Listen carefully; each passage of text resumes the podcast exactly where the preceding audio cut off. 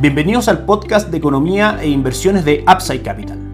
Revisaremos el rendimiento del mercado en Chile y el mundo y las principales noticias económicas y financieras que marcan la jornada.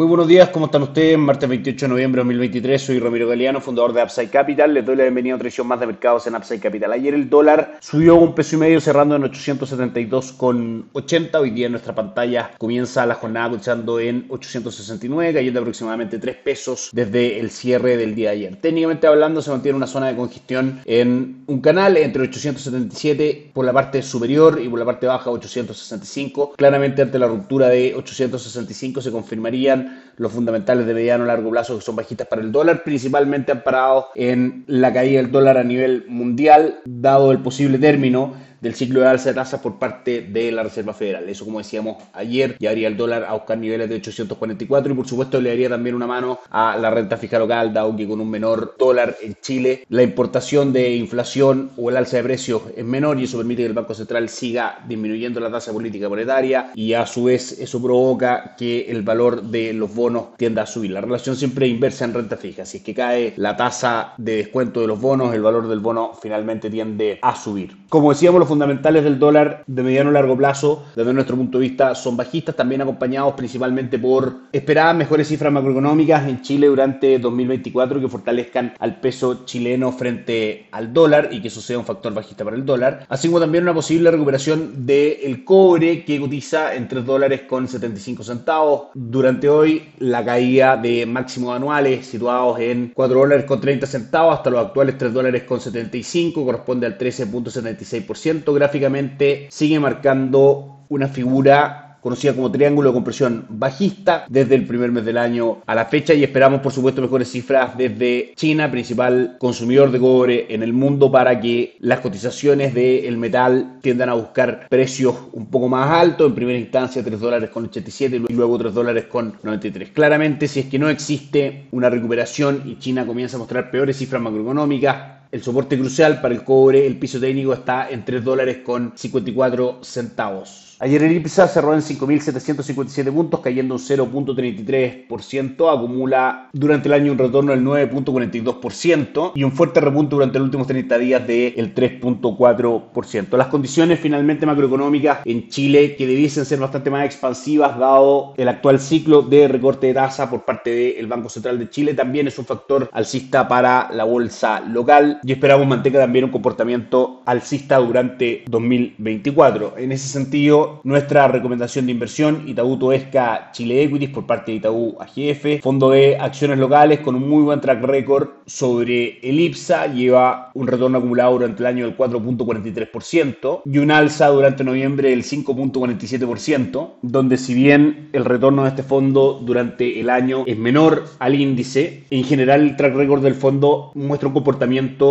por sobre los retornos obtenidos por el IPSA. De hecho, el año pasado el IPSA rentó alrededor de un 20-22% y este fondo marcó un 30.92%. Los fondos mutuos en general son una muy buena manera de acceder al mercado de renta variable, dado que los inversionistas obtienen una administración profesional, obviamente a través de los managers del fondo. En segunda instancia, una diversificación en cuanto a los papeles que compone la cartera y por último, un menor riesgo asociado, por supuesto, también a la inversión. Por parte de Principal AGF, otro de nuestros socios estratégicos, Fondo Capital de Acciones Chilenas con retorno del 3.18% acumulado durante 2023. En Upside Capital somos asesores independientes de inversión para personas y empresas que invierten en el mercado financiero tanto local como global. Esta asesoría la ejercemos a través de nuestro modelo de arquitectura abierta, transparentando el mundo de inversiones a nuestros clientes. No administramos capital con instrumentos propios ni recibimos el dinero de los clientes, hacemos asesoría objetiva y sin sesgo, buscamos la mejor alternativa de inversión para cada uno de ellos y los ayudamos llevando sus inversiones a alguna de las administradoras del fondo asociadas con Upside Capital, como la Reinvial y Principal, entre otros. Luego mantenemos una constante comunicación con nuestros clientes, realizando supervisión y seguimiento a su estrategia de inversión y a sus operaciones a través de nuestro equipo de atención a inversionistas. Abarcamos instrumentos de inversión desde régimen general, a través de fondos mutuos, fondos de inversión, hasta carteras de APB, pasando incluso también por plataformas extranjeras de inversión como plataforma Perchin y plataforma Allfans a través de las administradoras generales de fondos asociadas a Upside Capital. Bienvenidos a una asesoría objetiva sin sesgo y con una mirada global. Bienvenidos a Upside Capital. Suscríbete nuestras redes sociales, el link en YouTube, Instagram y Spotify. Visítanos en www.upsidecap.cl, dejan tus datos y te contactaremos para conversar. Ayer un día de correcciones en los tres principales índices de Wall Street, 0,16% cayó Jones, S&P 500 un 0.2 y Nasdaq un 0.07. A destacar de estos tres índices, primero el gran retorno obtenido durante los últimos 30 días, que en S&P 500 ya alcanza un 9.21%, 18.52% del retorno del índice. En el podcast de ayer detallamos los fundamentales de inversión y los instrumentos para poder acceder a este mercado. El día de hoy, desde el punto de vista técnico, supera una resistencia de techo importante de S&P 500 hace algunos días atrás en 4.530 puntos. Actualmente cotiza en 4.552 y los máximos del año están en 4.600. Luego de superar 4.600 puntos, que es lo que debiese ocurrir si es que por supuesto las noticias macroeconómicas en Estados Unidos reafirman un escenario en el que veamos un menor dinamismo de la economía y también un crecimiento de los precios a lo menos en línea con lo esperado por el mercado S&P 500 debiese tomar una fuerza compradora para buscar máximos históricos cercanos a los 4.800 puntos. En cuanto a noticias económicas respecto a Estados Unidos, a las 11 de la mañana se publicarán los precios de vivienda, horario de Chile, a las 12 del día, confianza del consumidor de Conference Board, siendo esta la noticia más importante del día. Revisamos la cotización de los principales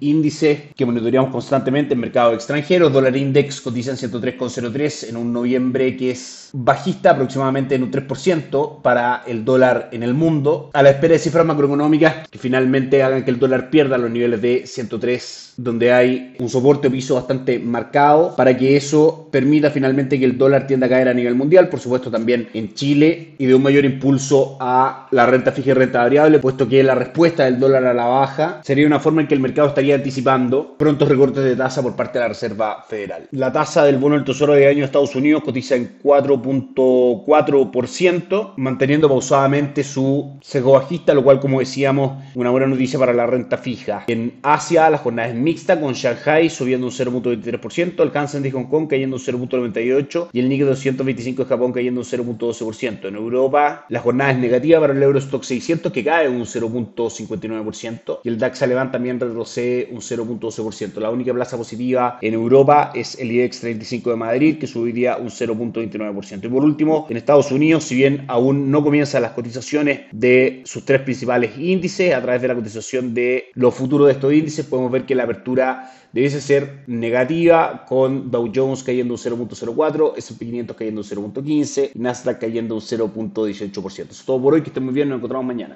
Gracias por escuchar el podcast de Economía e Inversiones de Upside Capital. Te invitamos a visitar nuestro sitio web www.upsidecap.cl y contactarnos para brindarte una asesoría objetiva, sin sesgo y con una mirada global para tus inversiones.